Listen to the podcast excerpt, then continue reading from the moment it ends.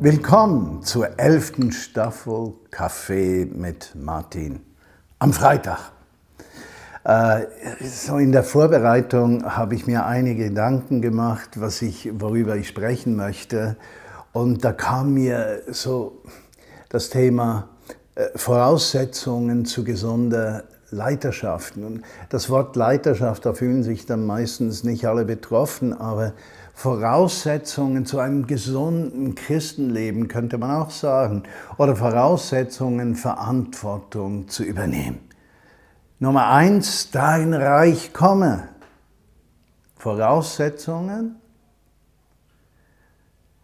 zu gesundem Verantwortung übernehmen.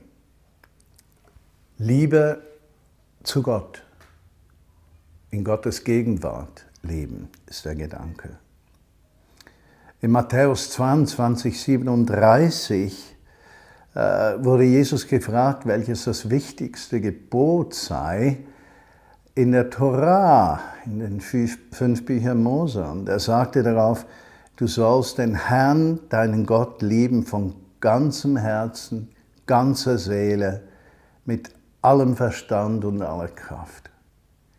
Also es scheint, dass dass in dieser Aussage, es sei das wichtigste Gebot, äh, ein Punkt vorhanden ist, nämlich die Motivation und der Grund unserer Nachfolge ist er Angst, ist er Gehorsam oder ist er Liebe? Und was heißt Liebe? Liebe heißt für mich ein angeklebt sein an Gott. Ich muss euch ein ganz komisches, komisches Beispiel geben.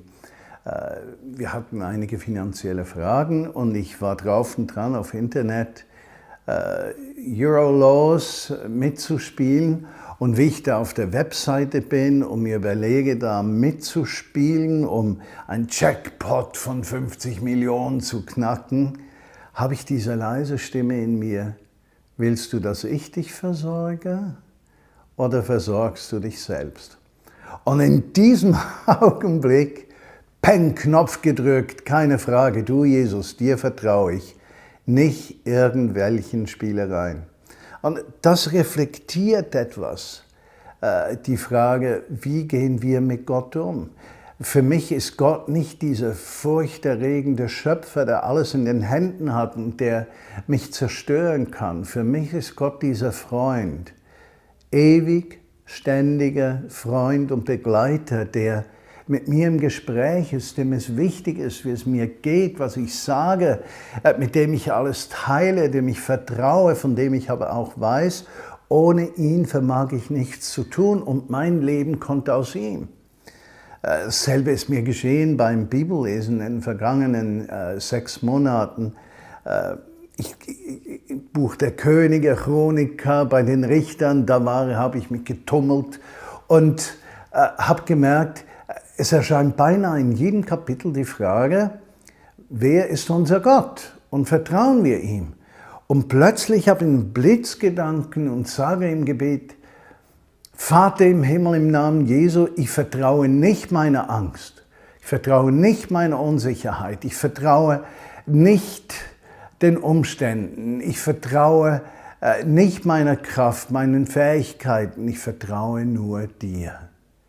Und wie ich geäußert habe, die Angst ist nicht mein Gott, die Furcht ist nicht mein Gott, der Eifer ist nicht mein Gott, äh, Eifersucht ist nicht mein Gott, äh, Versorgungskrisen sind nicht mein Gott, habe ich gemerkt, wenn wir Gott lieben, machen wir ihn zur Hauptsache unseres Seins und wir fokussieren.